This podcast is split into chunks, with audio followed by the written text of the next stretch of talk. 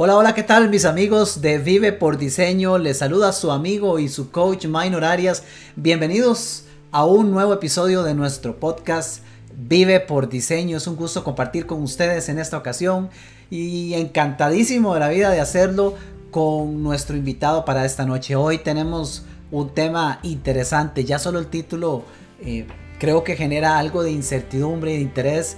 Orden, desorden, nuevo orden un tema fascinante, un tema fabuloso, pero un tema que voy a desarrollar en conjunto, o más bien si se quiere, yo voy a ser el que acompañe al quien nos va a desarrollar este tema esta noche, que es mi gran amigo y a nuestro gran amigo, miembro del equipo de Vive por Diseño, un coach fantástico, este, mi estimadísimo Cristian Arrieta. Cristian, ¿cómo estás? Bienvenido, buenas noches. Muchas gracias, Minor. Buenas noches aquí, encantado feliz de estar conectando con esta gran comunidad en sintonía de crecimiento, en sintonía de humilde apreciación y comprensión. Muchísimas gracias de nuevo por el espacio, Minor. Eh, el, respeto y el aprecio es mutuo, así es que aquí estamos dispuestos a compartir y a escuchar también las inquietudes de quienes nos acompañan. Fabuloso, Cristian, y de hecho te cuento que ya, ya tenemos por ahí audiencia sigue creciendo. Así que aprovecho para saludar a todos los que ya nos están acompañando en vivo en esta transmisión. Un fuerte abrazo. Gracias por estar con nosotros porque esto está creado para ustedes. Esto es parte de la comunidad Vive por Diseño, una propuesta realizada precisamente para ayudarle a usted a crear ese diseño de vida, desarrollando temas diferentes y temas interesantes como el que esta noche nos trae por acá. Así que amigos, no duden en compartirnos sus comentarios, compártanos desde dónde nos visitan, compártanos eh, consultas que puedan tener conforme avancemos con el tema, no duden en hacernos sus consultas porque estamos más que interesados en que esto no sea solamente un diálogo entre dos, sino una conversación entre todos nosotros. Así que están invitados a que a través del chat pues puedan compartir con nosotros, así podemos saludarlos, así sabemos con quién contamos en este espacio. Amigos, el tema para esta noche, les decía, fue una propuesta de hecho de Cristian, pero es un, es un, tema que nos, que nos atañe, un, tema sumamente interesante. A mí particularmente me emociona mucho la oportunidad de, de desarrollarlo y conversarlo en esta ocasión con Cristian porque eh, les digo directamente, es, es, uno de los, es uno de los tantos y muy buenos temas que vamos, que vamos a estar desarrollando durante el retiro de Vive por Diseño, pero es un tema que amerita compartir acá, es un tema que, que está, que, queremos compartir desde la expectativa y perspectiva de ayudarle a usted a hacer conciencia de una manera diferente, hacer conciencia acerca, ayudarle a ver la vida de una forma distinta. A mí me encanta, saben que tengo un programa que se llama así, una nueva forma de ver la vida y a mí me fascina la oportunidad de compartir temas que nos ayuden a ver la vida de una manera diferente. Así que esa es la idea. Ya tenemos, Cristian, aquí el primer saludo de mi estimado amigo Minor Mata. Buenas noches, dice Minor, aquí muy interesado por el tema de hoy. Minor, qué bueno que estás por acá, me alegra mucho que nos acompañes. Igual a, todos los que nos acompañan por aquí en vivo, saludos. Cristian, vamos a lo que venimos porque la gente está esperando. Orden, desorden, nuevo orden. ¿De qué se trata esto? Contanos un poco. Claro. Saludo a todos los amigos que nos acompañan también esta noche. Bueno, una de las grandes inquietudes que las personas comparten con uno, ya sea en una especie de retiro, de entrenamiento o una simple conversación de, de coaching, es ese sentimiento de que ellos se saben llamados a algo más grande, que en algún momento de sus vidas ellos han estado o han llegado al convencimiento de que están para algo más, de que su vida no puede ser el simple ajetreo cotidiano que tal vez les da ciertas cuotas de confort, pero ahí adentro hay algo latente que les dice que están para algo más. Pero se sienten de alguna forma aprisionados porque no saben cómo, cómo dar a luz todo ese sentimiento, todo ese potencial, tengan o no tengan una idea clara de lo que ellos quieren hacer en sus vidas. Entonces, es importante darnos cuenta de que hay inherente al ser humano un llamado a una misión mucho más amplia de la que nosotros normalmente estamos acostumbrados. Estoy seguro de que todas las personas que nos acompañan hoy y las personas que van a ver esta, grabación posteriormente, lo hacen porque muy en sus adentros están en busca de ese algo más. Ellos saben y todos sabemos que esto no se puede quedar en lo cotidiano. Y hay una gran barrera o hay, un, hay una gran distancia entre lo que normalmente sentimos aquí adentro y cómo lo podemos concretar, cómo lo podemos operacionalizar, cómo lo podemos incluir en nuestro diseño de vida. Y hay una de las grandes de los grandes espejismos o de los grandes trucos también aquí es entender que indefectiblemente el proceso pasa por un desorden. ¿A qué me refiero con un desorden? Normalmente en nuestra vida, conforme vamos avanzando en las diferentes etapas, desde que nacemos, vamos creciendo, tenemos amigos, la sociedad nos, nos sigue moldeando, etc. Vamos creciendo sobre paradigmas, sobre estados mentales, sobre creencias, de lo que nosotros vamos viendo en nuestra propia experiencia. Y esto nos construye a nosotros nuestro ego, un ego que nos hace creer que nuestra historia es la historia correcta. Sin embargo, este orden que se basa en ciertas leyes, creencias, tradiciones en mi historia personal, no me va a llevar a desarrollar todo el potencial que yo puedo, porque necesito dar un salto cualitativo desde ahí, desde ese nivel de conciencia, hacia otro que me diga a mí, he pasado por un proceso, por un proceso que a veces es doloroso. Y aquí nos podrías contar tu famosa historia del kilo de huevos nuevamente. ¿Cuáles son los momentos en los que nosotros tocamos fondo en nuestras vidas y cómo esos momentos que en los que tocamos fondo nos empujan hacia algo más, nos hacen sacar lo mejor de nosotros mismos? Sin embargo, cuando estamos en el proceso de querer emprender o querer iniciar ese sueño que nosotros sabemos que tenemos ahí y sabemos que estamos llamados para algo más, normalmente lo hacemos desde un paradigma donde necesito controlar todos los aspectos, necesito controlar todos los factores. Y entonces, por querer controlar todos y cada uno de los pasos, por querer calcular todos y cada uno de los resultados que yo quiero obtener con ese proyecto, me paralizo entonces se convierte en una situación de parálisis por análisis, porque yo tengo la percepción de que necesito tener el plan perfecto, con los pasos perfectos, para obtener resultados perfectamente predecibles. Estoy buscando un orden. Entonces, frases que uno escucha muy a menudo de las personas es, necesito, em, quiero empezar este emprendimiento, pero necesito estabilizarme en ciertas áreas de mi vida antes de empezar ahí. Quisiera invertirle tiempo a este proyecto, pero necesito primero terminar estos aspectos de mi vida. Hay un sentimiento de nosotros donde el día a día nos lleva a pensar que no estamos preparados, que aún no, que ya casi, pero aún no. En realidad lo que nuestro ser interior nos está pidiendo es desordénese. Ese orden, ese plan perfecto que nosotros creemos que debemos tener para emprender, para buscar ese sueño, para ir tras ese propósito de nuestras vidas, no pasa por el orden. El orden establecido en mis anteriores etapas de la vida no es lo que me va a dar ese salto cualitativo. Entonces, yo necesito pasar por un proceso de desorden. ¿Y a qué me refiero con desorden?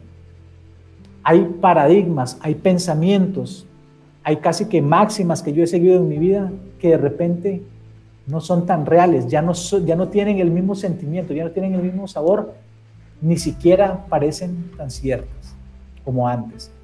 Por ejemplo, em, en, el mundo donde yo me desenvuelvo, que es un mundo muy corporativo, es muy común escuchar a compañeros de mi generación en, en las compañías, en las corporaciones, que en cierto punto de sus vidas sienten el gusanito de empezar un emprendimiento de soltarse de esas riendas cuadradas corporativas y hacer algo diferente. Y cuando hablamos con emprendedores, con personas que siempre han llevado la batuta de su emprendimiento, sienten el otro gusanito, tienen una gran curiosidad para saber qué se siente bajar, trabajar en un esquema tal vez más estructurado, qué se sentirá tener un jefe, qué se sentirá saber que me miden a mí con ciertos parámetros y que voy a estar compitiendo con otras personas por el mismo puesto. La vida nos está llamando a desordenarnos, porque lo que nos parecía algo muy cierto, lo, que nos parecía un paradigma completamente correcto, de repente empieza a perder la validez o el brillo. Pasamos por ciertas etapas y ciertos momentos donde nuestras vidas, donde de repente ya tomarnos café con un café con un amigo pasar tiempo con nuestra familia, tiempo de calidad, invertir tiempo en nosotros, de repente se hace más valioso que otros aspectos o que otros objetivos que yo buscaba en anteriores etapas de mi vida. Minor, yo te puedo preguntar a vos, ¿cuáles eran, antes de que em-, empezaras tu emprendimiento, cuáles eran esas creencias que vos tenías y por las cuales habías vivido siempre y que te habían llevado a estar en un trabajo, entre comillas, eh, estable, un trabajo bueno. ¿Cuáles eran esas creencias? Ahora que ves tu historia hacia atrás, ¿cuál era ese primer orden que había en tu vida y cómo se desordenó después?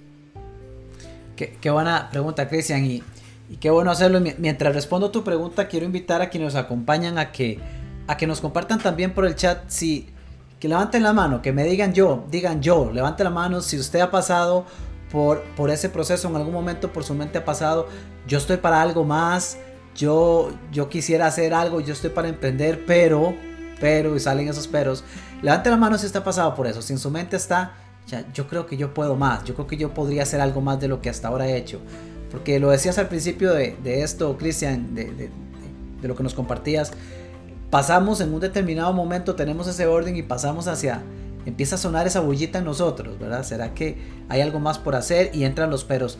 Te respondo, yo, yo, es muy interesante cuando uno tiene la oportunidad de, volver a ver atrás, ¿verdad? Ya, en retrospectiva es mucho más fácil apreciar cuando uno está en el momento, uno, uno no tiene forma realmente de poder apreciar el nivel de conciencia desde el cual está operando, a menos que tenga un acompañamiento que le ayude a apreciarlo. de lo contrario, ese es uno de nuestros grandes puntos ciegos. A ver, yo, yo comencé a desarrollarme en el mundo corporativo, iba, iba creciendo, iba mejorando eh, y cada vez tenía más expectativas. Eh, algunos de los paradigmas que tenía programados eh, por mucho tiempo estuvieron presentes, Cristian y amigos, pues fue el de aquí hay estabilidad y valgan las comillas que vos mencionabas, ¿verdad? Uno dice, mira, estoy en el trabajo, tengo un buen salario, hay posibilidades de crecimiento, eso implica más salario, entonces eso implica más estabilidad, no solo más comodidad, sino que uno llega a creer que tiene esa seguridad. Y esa fue una que tuve por mucho tiempo. De hecho, yo recuerdo que joven, cuando empecé, por lo menos en lo que fueron mis trabajos con, multinacionales, yo lo único que veía era un crecimiento en la escalera corporativa. Yo decía, ¿cuál es el siguiente paso? Y yo no contemplaba nada fuera de las empresas. Es más, ni siquiera fuera de la misma empresa en la que estaba. Porque la premisa que tenía Quizá de alguna manera incluso, Cristian, creencias amarradas a nosotros, de aquellas que tanto hemos mencionado como eh, cuide el trabajo, quédese ahí, si está ganando bien, si puede crecer, siga creciendo. Si recordamos, son premisas que vienen desde, desde años atrás. Entonces, esas son algunas de las que tuve en mi mente antes de que viniera el desorden. Eh, curiosamente, uno, uno podría pensar que desorden es algo radical, es algo, es algo espantoso, es algo que nadie quiere ver ni cerca porque, porque es feo. Pero no necesariamente, porque puedo decirles que cuando yo tomé la decisión de por fin crear mi, empresa y dar ese paso de salirme del mundo de empleado y demás, eh, yo ya estaba viviendo el desorden. Ah, hubo un largo periodo de años en el cual mi zona de confort, si se quiere, era, era esa de ser, de ser empleado, ser gerente, crecer, cambiar de equipo, conseguir una, una, promoción. Y eso era, entre comillas, orden. Pero aún trabajando en eso y aún disfrutando lo que hacía, porque quiero aclarar que nunca dejé de disfrutar lo que hacía, me fascinaba lo que hacía, pero aún haciendo lo que me gustaba y demás, en mi mente comenzó a gestarse el desorden. Y el desorden en la forma de ya mis pensamientos cambiaron. Yo ya empecé a, a, cerrarle ojitos a la idea de, algo allá afuera, de un emprendimiento, de, crear algo propio. Ya no era, uy, quiero seguir creciendo en la escalera, quiero... No, comenzaron a cambiar prioridades en mi mente. Y eso empezó a generarme pensamientos muy distintos. Eso empezó a, empecé a alimentar cada vez más poco a poco. De hecho, fue un lapso de alrededor de dos años yo duré alrededor, desde que yo tuve la idea, que por cierto recuerdo muy bien que, que registré el dominio líderesdeterminados.com, cuando yo tuve la idea de crear un negocio, yo lo primero que hice fue registrar ese dominio en línea, en internet. Y desde que yo hice eso, pasaron dos años, y no un poquito más, hasta el día en el que por fin decidí salir. Y todos esos dos años fueron un periodo de desorden mental. Después viene el desorden del kilo de huevos que mencionabas, ¿verdad? Cuando ya yo emprendí y se vino toda una serie de situaciones. Pero creo te respondo con eso, Cristian, creo que sí. O me dices, me dices. Claro que sí. Claro. Y, y diste en el clavo muy bien, Minor. El desorden inicia, el desorden lo empezamos a propiciar cuando bajamos las defensas, cuando bajamos las barreras y empezamos a contemplar la vida y empezamos a contemplar preguntas que antes no nos hacíamos, empezamos a contemplar posibilidades que antes no veíamos. Un ejemplo muy sencillo, podríamos decir que un paradigma, por poner este ejemplo únicamente, es yo quiero comprar mi casa, estoy empezando a trabajar, estoy empezando a ganar plata, tengo un paradigma de que comprar casa es mejor que alquilar una casa por diferentes motivos. Y trabajo durante muchos años bajo, ese, bajo, ese, eh, bajo esa premisa, bajo esa idea. Y llega un momento donde alguien nos dice, un momento, usted no ha visto estas otras ventajas de alquilar casa comparado a comprar. Y usted empieza a decir, bueno, nunca lo había pensado de esta forma, nunca había visto este beneficio, nunca lo había comparado de esta forma, nunca había visto las finanzas, de los intereses que le pago al banco, etc. Y me doy el permiso, me doy la licencia de empezar a albergar nuevos ángulos, nuevas perspectivas. Si yo me cierro a que mi realidad, a que mi forma de hacer las cosas es la única forma que hay, es la única forma que me va a servir, no puedo dar el paso hacia una conciencia más elevada que me permita desafiar las ideas que durante tanto tiempo he tenido. De eso se trata el desorden, de eso se trata. Abrirse a otras perspectivas, de una forma contemplativa, sin defensas, sin ego. Aquí bajamos el ego, le bajamos la voz al ego y subimos la voz de la humildad, de una contemplación a otras perspectivas. Cristian, otro, sí. Te interrumpo, pero quería compartirte eh, por acá, bueno, eh, Shirley Osorio levantó la mano diciendo, claro, yo he pensado en eso. También Ana Hip, quien por cierto nos acompaña desde Honduras. Saludos Ana, qué bueno tenerte por acá. Ana nos comparte, Cristian, un, comentario, lo pongo acá en pantalla. Nos dice, creencias y patrones de crianza, dice Ana. Yo hasta hace poco comprendí que tengo un sentimiento de no merecimiento y analizando mi familia, así miran a las mujeres. Qué, interesante, Cristian. ¿Qué opinas al respecto? Claro. es que es que ella está dando, Ana está dando en el clavo. Hay creencias y hay paradigmas que para nosotros son nuestra visión del mundo. Recordemos la máxima del autoconocimiento. No vemos la vida como es, vemos la vida como somos. Y en ese ver la vida como somos, empezamos a construir sobre lo que nosotros vemos en el ambiente donde crecemos. Si vemos que tratan a los hombres de una forma o a las mujeres de otra forma, o a los emprendedores de una forma, o a los corporativos de una forma, vamos a tender a repetir esos patrones. Entonces, en la vida también se trata de ir cotejando y de ir buscando experiencias que me permitan a mí verme en un espejo. Buscar esos espejos en la vida es fundamental para hacer un cambio en el diseño o para empezar el diseño de nuestra vida. Pero no es fácil, se requiere acompañamiento. Yo solo no voy a poderme ver en un espejo. Estoy demasiado metido en mi historia personal como para verla. ¿Qué factores nos permiten a nosotros hacer ese espejo en nuestras vidas? Las relaciones sociales, relaciones de pareja, cuando nos empiezan a indicar actitudes, a indicar patrones de conducta que nosotros no veíamos. Les cuento una mía, yo tengo un secreto mío, tengo una manía de escuchar CDs, porque todavía tengo CDs de música, creo que soy de las pocas personas en el mundo que aún conserva CDs, y yo los voy escuchando en orden, el que está primero, el que está segundo, el que está tercero, el que está en cuarto. Y yo no había caído en cuenta de que ese mismo patrón lo repito en otras actitudes, en otros hábitos en mi vida. hasta que llega mi esposa, hasta que llega una hermana, hasta que llega mi papá y me lo hacen ver. Pero es importante tener la perspectiva, tener los ojos y oídos bien abiertos, dejarse permear, acallar la voz del ego que me dice, esta es la forma de ver la vida, esta es la forma correcta, los demás son los que están equivocados. Y aquí entra también otro tema de pensamiento dual, pensamiento dualista. Esto se, Sostengamos ese tema ahí un momento, el pensamiento dual, porque quiero rescatar algo eh, importante que, mencionaste anteriormente y, y, reforzarlo un poco. Hace poco, creo que en otras palabras, pero dijiste algo como en la línea de lo que hemos venido haciendo dentro del espacio del orden, no necesariamente nos va a permitir llegar a un siguiente nivel en nuestra vida o en nuestro diseño si seguimos repitiéndolo. Es como decir, y eso me, hizo traer a la, a la mente eh, un libro que se llama What Got You Here Won't Get You There. Lo que te trajo hasta aquí no te llevará hasta allá, no te llevará donde quieres estar.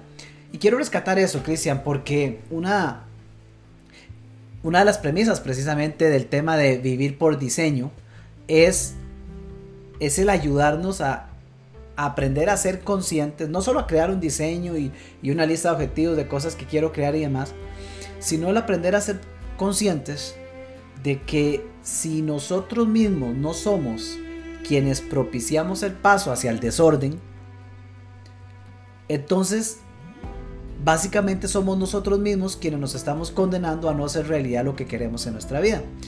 Y ahora que hablabas del ego me llama muchísimo la atención porque uno de los detalles cuando hablamos de ese tema de lo que te trajo aquí no te va a llevar a donde quieres estar, allá donde quieres estar, es impresionante cómo el ego entra a jugar. Y lo voy a decir, por ejemplo, en, eh, voy a utilizar como ejemplo empresarios y emprendedores. Hay, ocasiones, eh, quizá empresarios o, emprendedores que, ya tienen tiempo de estar eh, activos en el mercado, que han tenido éxito y que uno se percata desde afuera que tienen tal vez un crecimiento lineal o, se mantienen en un, espacio y un formato estándar, ¿verdad? Como, como en una zona estancada donde pueden estar bien, pero podrían estar mejor. Sin embargo, en mi experiencia al menos, cuando he tenido la oportunidad de acercarme o bien de trabajar con algunos de ellos, una de las primeras barreras que entra en el camino es el mismo ego, porque el ego hace de una vez salta a decir, si yo, yo he hecho todo lo que he hecho para estar acá, yo estoy acá gracias a lo que yo hice. Y si yo ya supe hacer todo lo necesario para estar acá, yo puedo hacer lo necesario para estar allá. Pero dentro desde ese modelo lo que no se comprende es que continuar repitiendo el mismo patrón que hasta ahora traíamos, nunca, pero nunca, nunca nos va a permitir llegar allá. Nunca, nunca nos va a permitir vivir el, diseño de vida que tenemos, o generar la cantidad de dinero que queremos, o llevar el emprendimiento a una escala de negocio, de empresa, eh, a menos de que nosotros cambiemos ese, ese chip, esa programación, esos patrones con los que venimos, con los que venimos operando. Cristian, ¿qué opinas, ¿qué opinas al respecto? completamente. Y por eso es que lamentablemente un gran porcentaje, un altísimo índice de esos sueños, de esos emprendimientos, de esas pasiones que se despiertan en la gente cuando nos despertamos a las 2 de la mañana y me imagino desarrollando todo mi potencial en ese emprendimiento, en ese proyecto, trabajando con esas personas, se queda ahí, se queda ahí apresionado y pasan los años y pasa la vida y se quedó ahí, porque no nos damos cuenta de que el siguiente paso es el desorden. Seguimos pensando que el siguiente paso es el orden. Entonces, necesito pagar la hipoteca de la casa, que mis hijos ya estén grandes, que yo no tenga la deuda del carro, esto, lo otro, lo otro. Y ahí voy a tomarme el tiempo de empezar mi gran proyecto.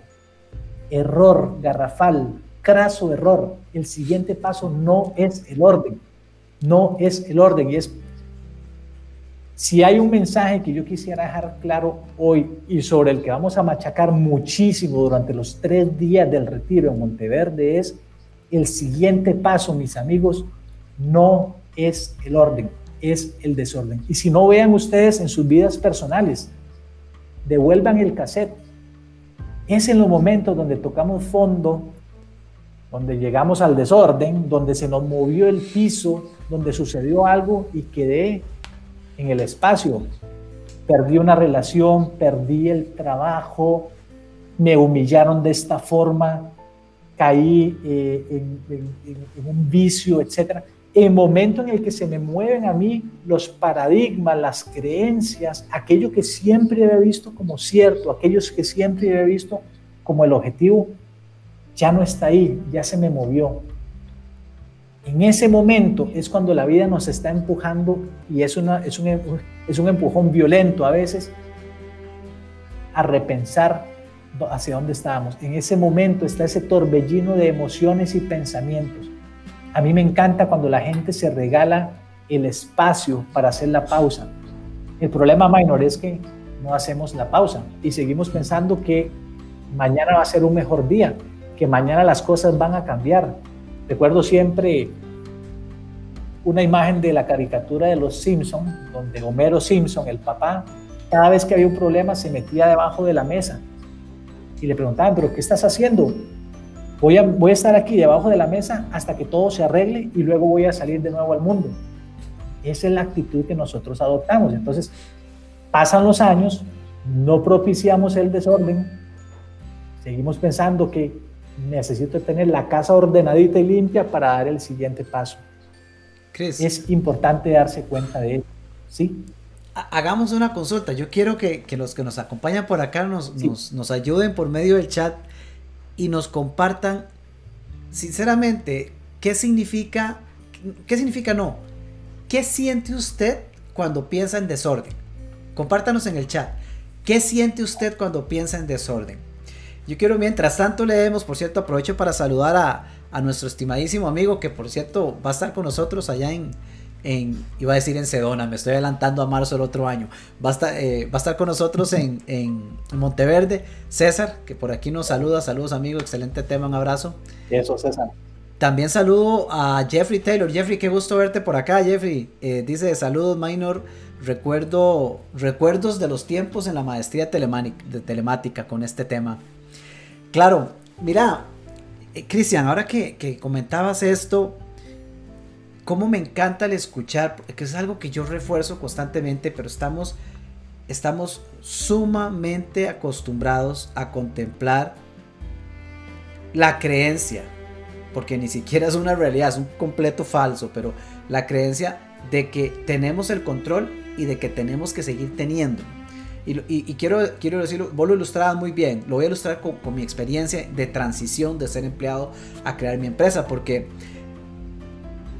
ahora que te escuchaba, hice el flashback y recuerdo que cuando yo salí, yo tenía, en mi mente yo tenía todo un plan, yo tenía todo un plan, eh, toda una estructura, o sea, yo, yo salí de trabajar, eh, nos fuimos de vacaciones, yo sabía que volvía a mediados de enero, ya en, en ese momento empezaba 100% dedicado a mi negocio, y yo tenía todo un modelo creado en mi mente de cómo iba a generar el dinero quiénes o cuál ámbito o espacio iba a ser mis clientes, eh, cuál segmento, si se quiere. Eh, yo tenía toda una estructura que me decía, ok, así lo solvento, así lo voy a manejar. Entonces, de alguna forma, en mi mente ya había creado todo un how-to, todos los X pasos para, tener el éxito que yo salía a buscar.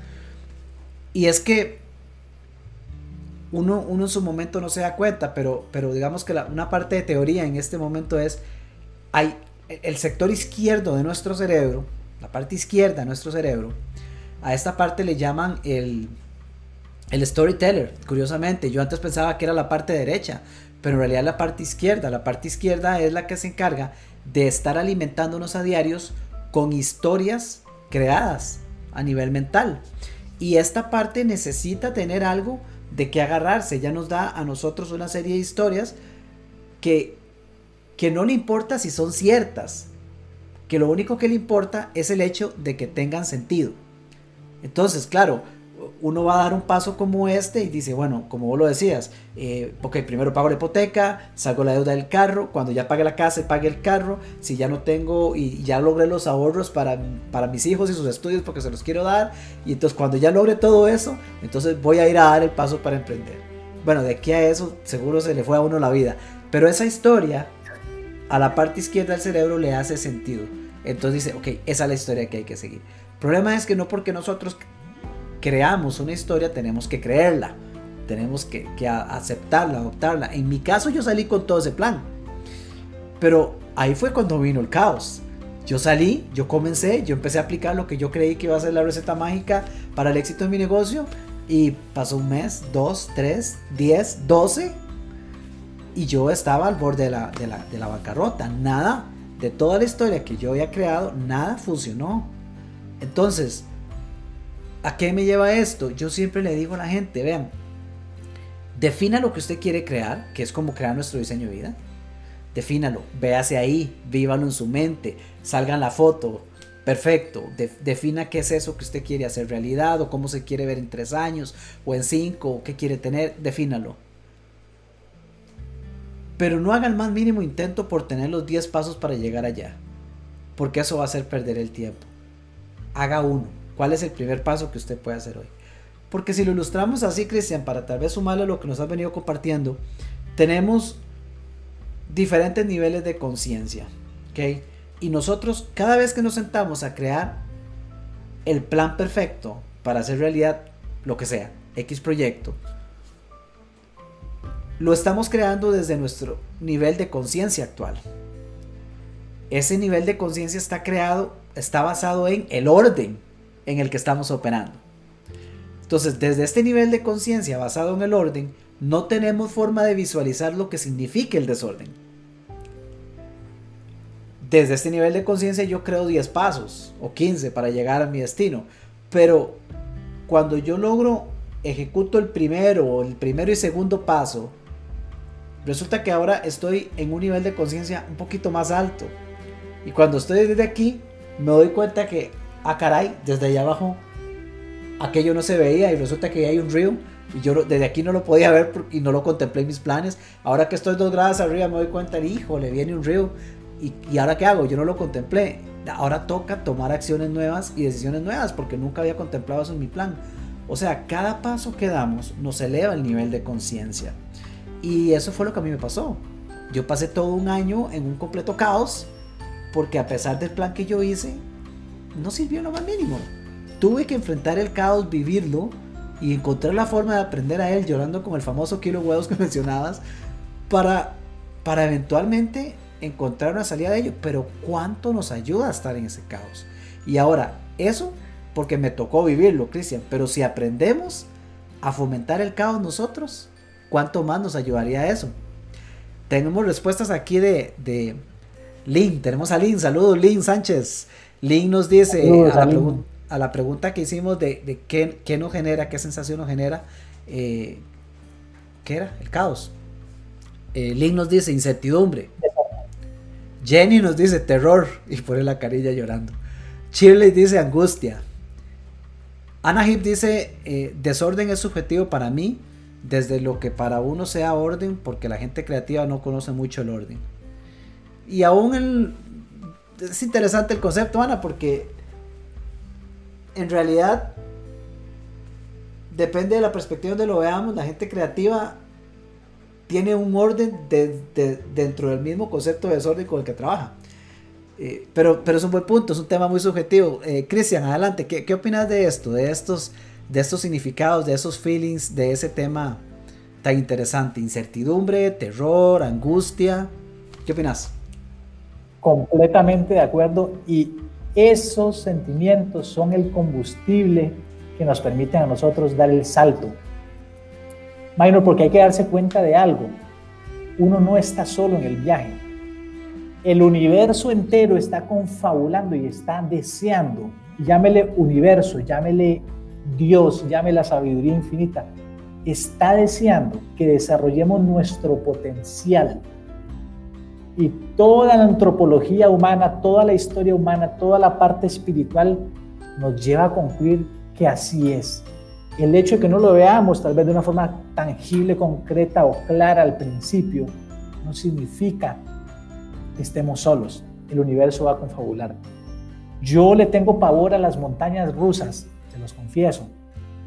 Y recuerdo una vez que me monté en una montaña rusa en el parque de diversiones en Costa Rica, aquí. Yo estaba haciendo la fila y sudaba frío. Había una montaña rusa que le llamaban la Bocaracá. Yo creo que es lo máximo lo que voy a llegar en montañas rusas, pero recuerdo que cuando estaba haciendo la fila empecé a, sudar frío. Yo veía las diferentes vueltas mientras, mientras llegaba mi turno. Llegué al punto minor de cronometrar cuántos segundos duraba toda la vuelta para saber si yo iba a sobrevivir esos segundos o no. En el momento que uno se monta en el carrito y va subiendo, claro, sentí incertidumbre, me aterraba, quería gritar, quería echarme para atrás, pero ¿saben qué? No hay vuelta de hoja. ¿Saben qué? Ni siquiera tuve chance de contar los 12 segundos que yo había cronometrado, porque en ese sub y baja solamente atiné a gritar y a cerrar los ojos. Pero la experiencia fue maravillosa. No lo esperaba, jamás lo sospechaba. Sentí cosas que no sabía que iba a sentir.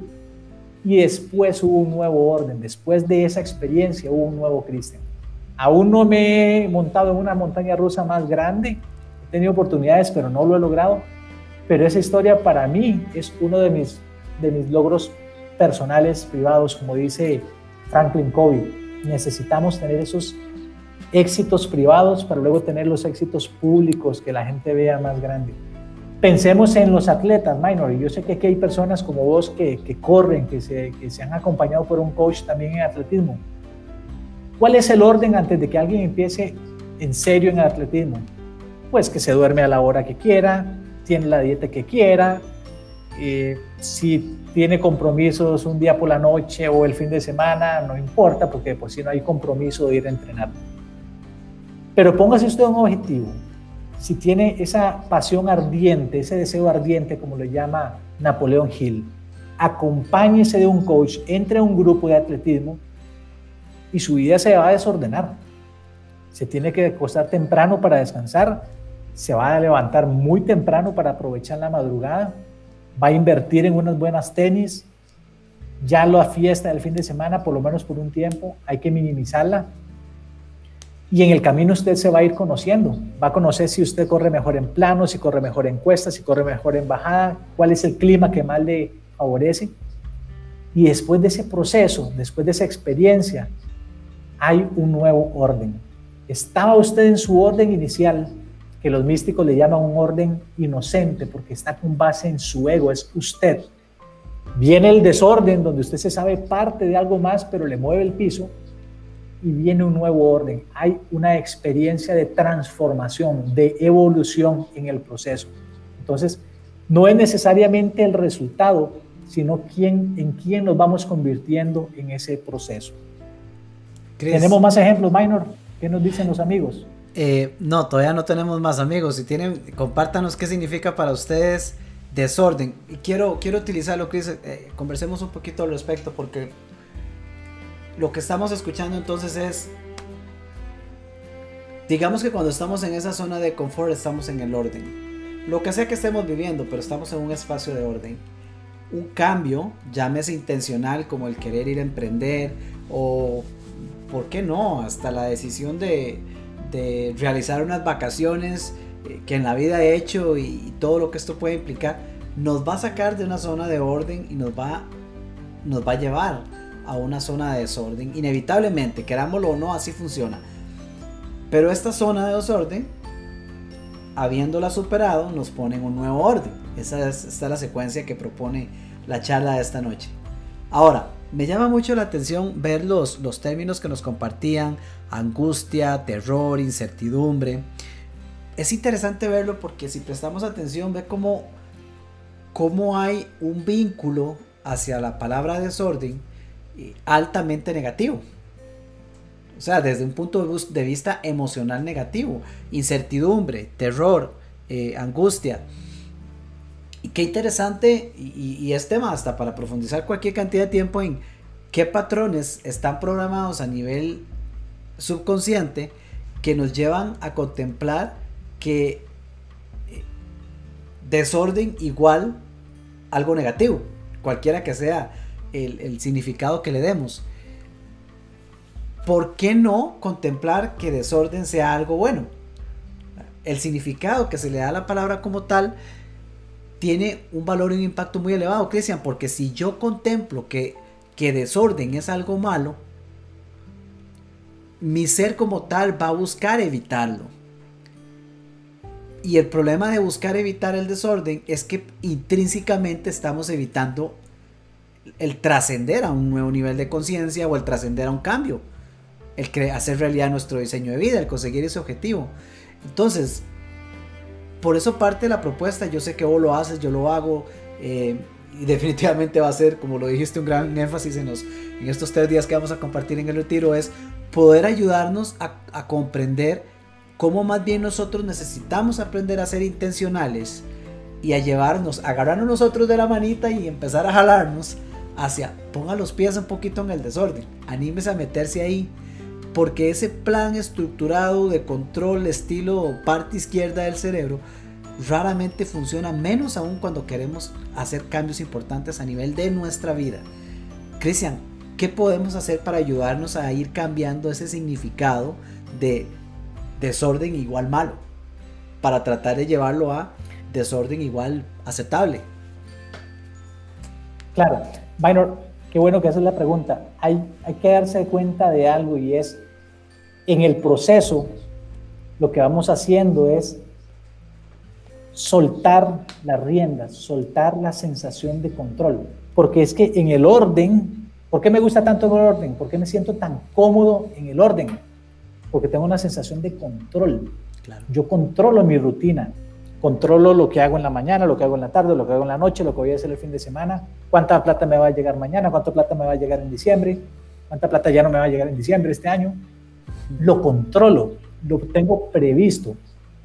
Y ojo que el control, ya lo mencionabas, es una falsa sensación de control. En realidad, nunca tenemos el control, pero, pero el orden y la estructura, y ojo que no es malo, eso tiene una razón de ser en, nuestra vida necesitamos aprender estructura, necesitamos aprender orden, porque solamente cuando conocemos algo y desde ahí podemos transformarnos. Si, no conozco mi orden y mi estructura, no puedo llegar a una nueva estructura. Entonces tiene una razón de ser, pero no me puedo quedar en el querer controlarlo. Bueno, y, y, yo invito a los amigos que nos están oyendo y a las amigas que nos están oyendo, recuerden, qué sé yo, cuando ustedes se enamoraron, la última vez que se, que se hayan enamorado. Cuando uno se enamora, uno pierde el control de los sentimientos. Ya, me fui de narices, me fui de bruces. Pierdo el control sobre mí. Ya hay algo que me está superando. Entonces hay que darse cuenta de que mucho del trabajo en ese proceso, mucho del acompañamiento es cuáles son esas áreas de mi vida donde yo siento una obsesión por controlar, me gusta controlar hacia dónde va la empresa, me gusta controlar los resultados, me gusta controlar lo que piensa mi esposa, me gusta controlar eh, la cuota que voy a pagar del carro y saber que voy a tener esa plata disponible en diciembre. Todos los procesos de transformación personal y espiritual nos invitan a soltar, a soltar el control. Y por eso es que prácticas como la meditación, como el yoga, como retiros, son tan aprovechables y la gente los busca tanto porque son espacios donde conscientemente ejercemos o, nos ejercitamos en dejar esa sensación de control por un momento. El celular, podemos hacer un ejercicio porque hay, hay elementos en nuestra vida que nos siguen reforzando en la creencia del control para los que son, son o somos un poco obsesionados con el teléfono y ver Facebook y ver WhatsApp, dejen el celular apagado por un día y escriban qué sensación están teniendo. Escriban qué sensación tienen en la mañana, qué sensación tienen a mediodía, qué sensación tienen en la noche. Y les, les aseguro que van a sentir una gran ansiedad. Si, si son como yo, yo, yo, yo he hecho un trabajo y sigo haciendo un trabajo de desapegarme un poco de ese, de ese aparato. Pero en la noche, y ojalá si lo hago por varios días, voy a empezar a sentirme mejor.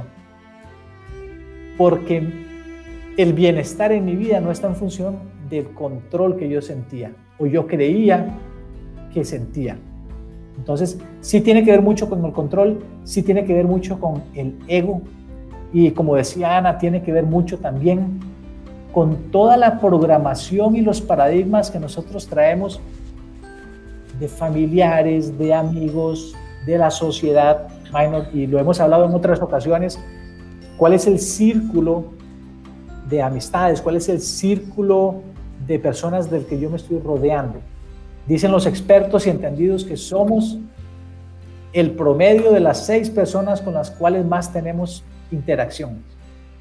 Entonces, somos el producto de eso. Y si estoy, si estoy en un grupo que busca arriesgarse, que está abierto a otros paradigmas, que busca las crisis o los desórdenes intencionalmente, voy a sentirme muy cómodo en esa situación.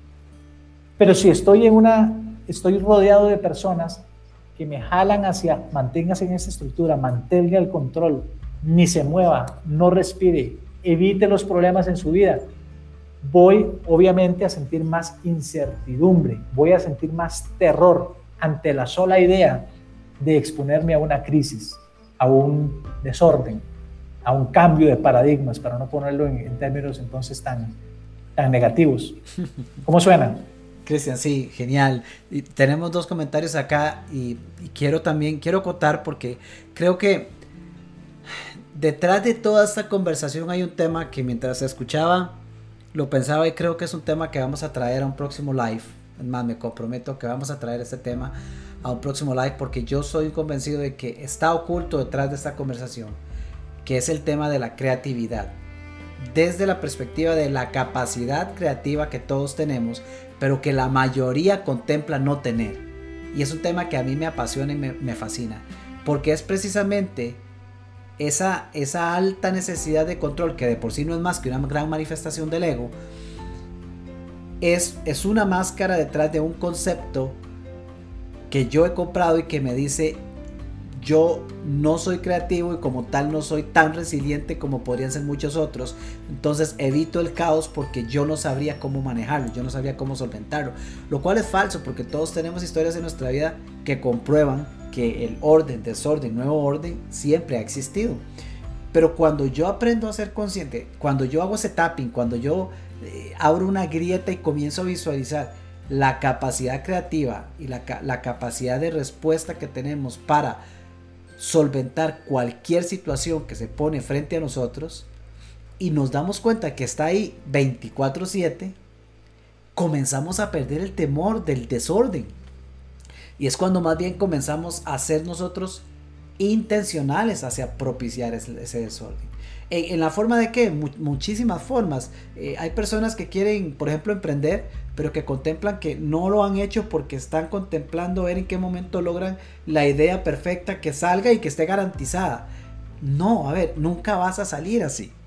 Te va a tomar toda la vida y mientras tanto, tres años antes, eh, ya alguien dio un paso, probó, le falló, dio un segundo, probó, le falló, dio un tercero y le funcionó y ya le ganó el negocio. Esto se trata de salir, probar, eh, permitirse fluir, como dijiste vos, en ese entorno eh, de desorden donde, donde no es más que entender.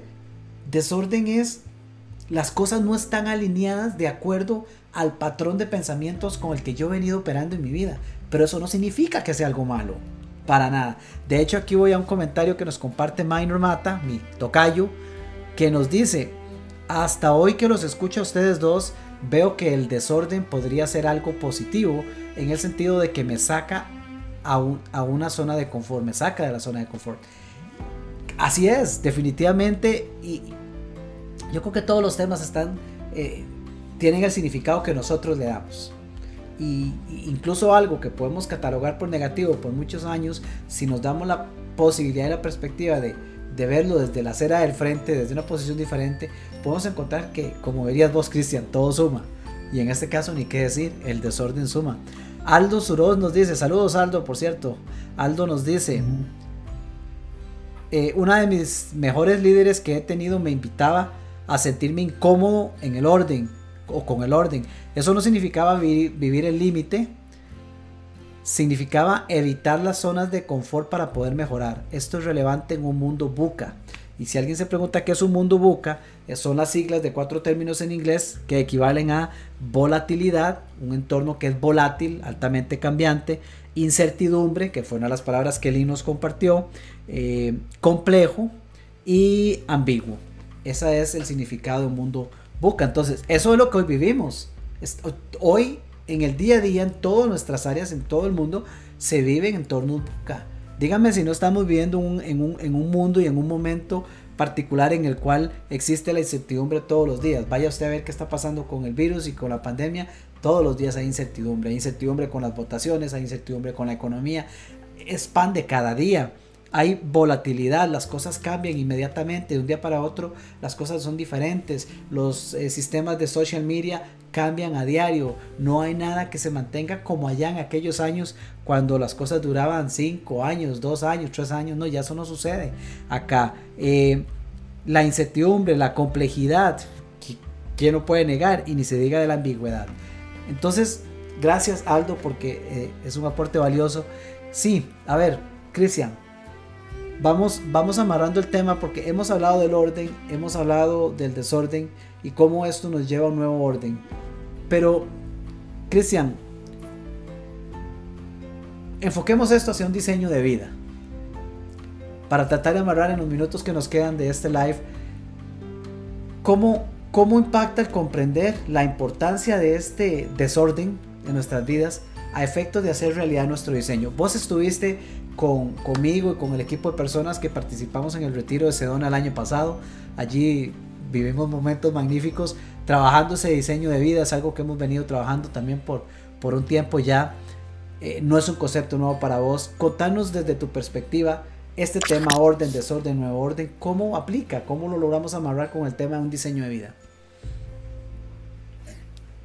Claro, y, es un ciclo, ¿verdad? No es solamente, no, es como que damos el paso y, nos quedamos ahí. Es un ciclo que nos hace, que nos hace crecer, que nos hace transformarnos. Yo creo, Minor, firmemente que el, el paso deseado, una vez que uno es consciente de cuáles son las áreas de mi vida donde me siento sumamente cómodo en mi en mi orden actual, qué significa para mí, en mi caso específico, pasar por el desorden, pasar por la crisis, hacer esa transición. En mi proyecto, en eso que tengo soñado, eso que me quita a mí el aliento, eso que me hace a mí volar en mi imaginación y soñar. En mi caso específico, ¿a qué me invita desde el punto de vista del desorden? A qué situaciones debo estar expuesto yo para dar el primer paso. Porque ese, ese es el que va a abrir la fuente de los milagros y de la magia en la vida. El primer paso es el que más cuesta, es el que hay que empujarlo más, porque la vida se encarga del resto. Conforme vamos abriendo camino, vamos a tener más insumos, más información, más perspectiva para dar los siguientes pasos. Entonces, ¿cuál es el problema cuando queremos empezar a hacer atletismo? Que creemos que a la semana tenemos que estar corriendo una maratón. Como nunca he corrido una maratón, me da miedo, entonces no salgo a correr. Pero todos los que han estado en atletismo saben que para empezar una para que para correr una maratón yo empiezo corriendo 100 metros hoy y me voy a cansar, voy a llegar jadeando y voy a tomar todo el agua que puedan. Pero mañana va a ser 200 metros. Y cuando me doy cuenta, estoy corriendo 5 kilómetros, 10 y una maratón. Pero el primer paso, el de tomar la decisión firme, tal vez con un norte no tan claro, tal vez sin saber si voy a poder manejar todos los factores, pero me decido y doy ese primer paso, es como cuando se abre la llave del agua y el resto, el resto va a fluir. Entonces, Creo que lo importante es darse cuenta y ser muy consciente de qué significa para mí estar expuesto al desorden. ¿Cuál es esa crisis? ¿Cuál es esa transición? Ese paso que debemos dar en nuestro caso específico, porque también esto es algo muy personal, muy del proyecto de cada quien. Mañana vamos a compartir, no sé si mañana o más tarde, un, artículo en el que he estado trabajando estos días y hago la comparación con el relato bíblico del éxodo hebreo. Hay, un, hay, un hay una transición. Por 40 años el pueblo hebreo caminó por el desierto.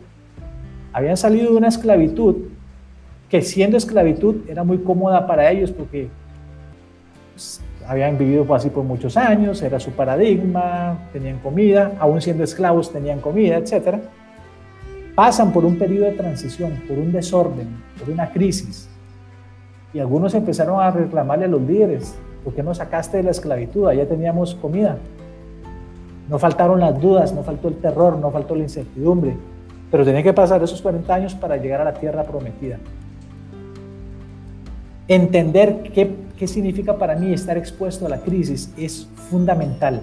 Yo recomiendo mucho acompañamiento en forma de un coach, en forma de, eh, de un retiro, de una, de, una, de, de una comunidad como la que nosotros estamos viviendo, porque si todos estamos aquí esta noche, es porque hay en nosotros una sintonía con ese, con ese propósito mayor que todos sabemos que está ahí latente, al que todos estamos llamados y que todos queremos forjar. El cómo dar ese primer paso, siento yo que requiere un buen acompañamiento, Cristian, y, tomando eso que nos acabas de decir,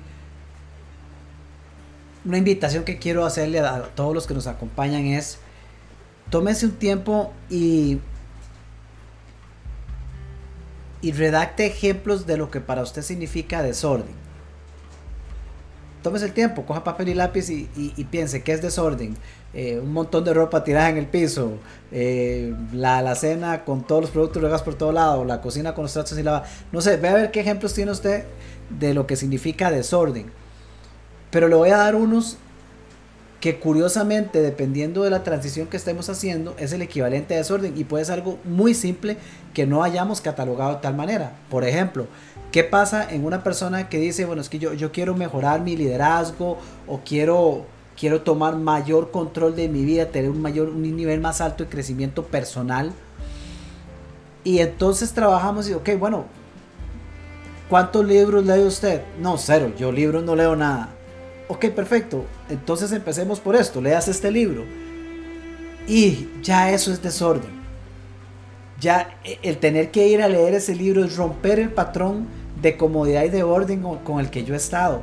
Ya eso es desorden. Curiosamente, ahora que, mencionabas, pensaba en mí mismo y veía cómo cada vez que yo voy con mi coach a una, a una sesión con mi coach, para mí ese es un espacio, eso es un salto al desorden. Porque yo sé que en esa conversación, este cristiano me va a sacar a mí dos, tres cosas que yo no estoy viendo y más de una vez contemplo, porque yo sé lo que hago y porque yo sé el valor que tiene, pero yo más de una vez pienso, es que yo sé que si le pregunto esto me va a revolcar de una forma y ya yo voy con el feeling de, como la montaña rusa que mencionabas, ya yo voy con, ay, ay, ay, es que esto me va a doler. Esto me va a doler, este, ¿con qué me va a salir? ¿Qué me va a dejar ver? ¿Qué voy a tener que reconocer de mí? ¿Y qué voy a tener que comenzar a aplicar? Claro, ese feeling esa angustia, esa incertidumbre, es un paso, pero es un paso voluntario hacia el desorden. Entonces vean como el mismo hecho de decir, mira, voy a darme la oportunidad de ir al retiro. Va a haber una gran, gran cantidad de fuerza opuesta en, en la mente de muchos al menos, que les va a decir no. No, ¿por qué? Porque ir al retiro es desorden desde el concepto que estamos compartiendo. ¿Por qué razón? Claro, porque ahí, ahí, ahí se me van a mover los pensamientos, ahí me van a tocar el mindset, ahí yo no sé qué cosas voy a terminar encontrando y qué susto. Vean, como, como coach, y Cristian, seguro que vos debes de haberlo vivido, pero como coach es, es, muy interesante cuando hay ocasiones en las que uno tiene una conversación y, y yo, yo he vivido experiencias en las que hay personas que no dan el paso para seguir un proceso de coaching, no porque no tengan los medios o los recursos, sino porque de una o dos conversaciones vivieron tal desorden interno, o sea, se revolcó cierto nivel de cosas que les asusta y dicen, no, yo no, yo no estoy listo para ir a pegarme esas revolcadas mentales, a pesar de que yo quiero un cambio en mi vida. Entonces vean cómo de acuerdo al concepto de, desorden que tenemos o podemos tener nosotros, podemos eh, restringirnos de pasos que nos llevarían a nuestro siguiente nivel. Por eso la definición de qué significa desorden para mí y qué me hace sentir es muy valiosa. Porque yo una vez que la anoto o ahora que, que, que Lynn y las compañeras nos compartían su definición, una vez que comenzamos a menos a ponerlo ahí, ya traemos eso a nuestro consciente. Y cuando ya lo tenemos en nuestro consciente, ya podemos trabajar con ello. ¿Qué opinas, Cristian? Ya vamos cerrando, pero, pero creo que es algo eh, valiosísimo cómo hay cosas... Es completamente de acuerdo, Minor, porque parece, parecen cosas banales, pero es que son hábitos, son los hábitos que hemos construido y de los que no somos conscientes. Algo que yo le digo a la gente en los retiros siempre es, mañana, solo por un día, peínense con la mano que no es fuerte. Si siempre me peino con la derecha, intente peinarse con la izquierda. Si siempre me lavo los dientes con la izquierda, traten de lavarse los dientes con la derecha mañana. Y déjense experimentar eso. Se siente raro, se siente incómodo.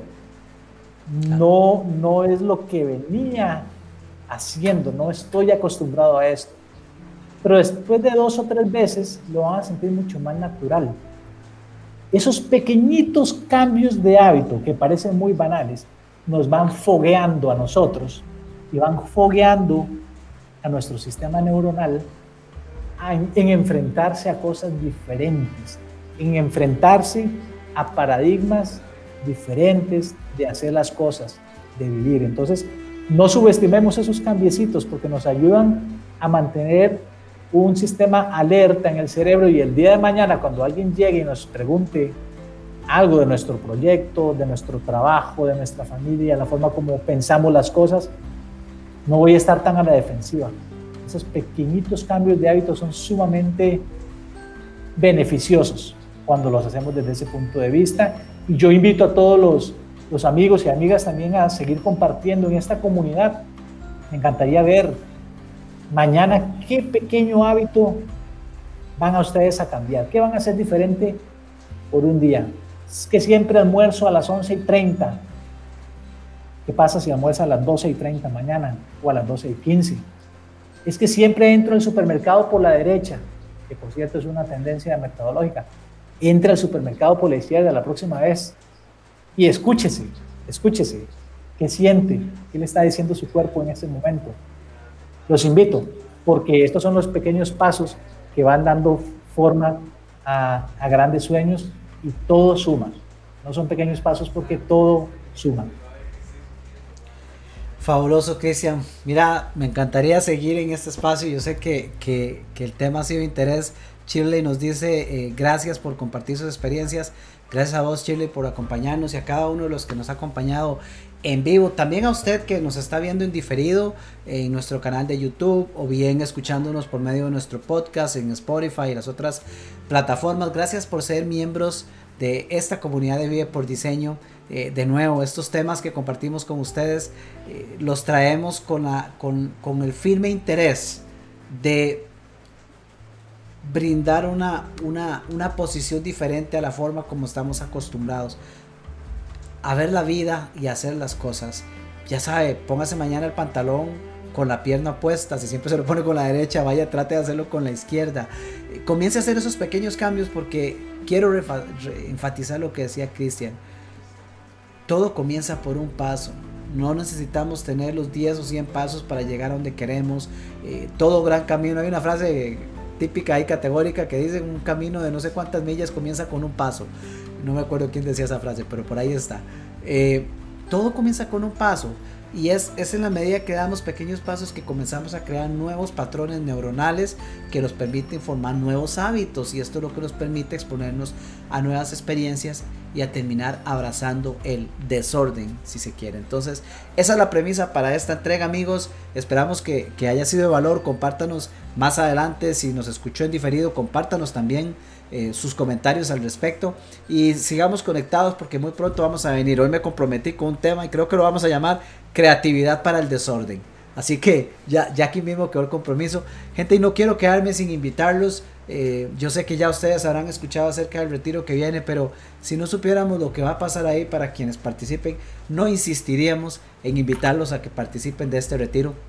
Así que Cristian, unas últimas palabras, vos que ya viviste uno, así no es Minor el que está repitiéndolo siempre, porque Cristian, Cristian va a acompañarme durante este retiro. Cristian va a ser uno de los cofacilitadores, vamos a estar trabajando juntos durante estos tres días, 20, 21 y 22 de noviembre, en Monteverde, un lugar espectacular, Cristian, y, vamos, vamos a profundizar en este y otros temas fantásticos para llevarlo a usted no solo a crear un diseño, sino a encontrar una verdadera forma de hacer realidad eso que usted tanto quiere.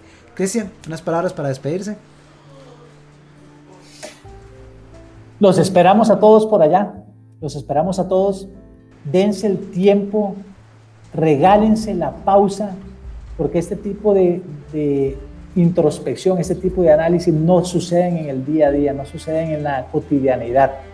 Hay que regalarse el momento. Y más aún, si no tienen el tiempo, esos tres días, mejor, simplemente tomen la decisión.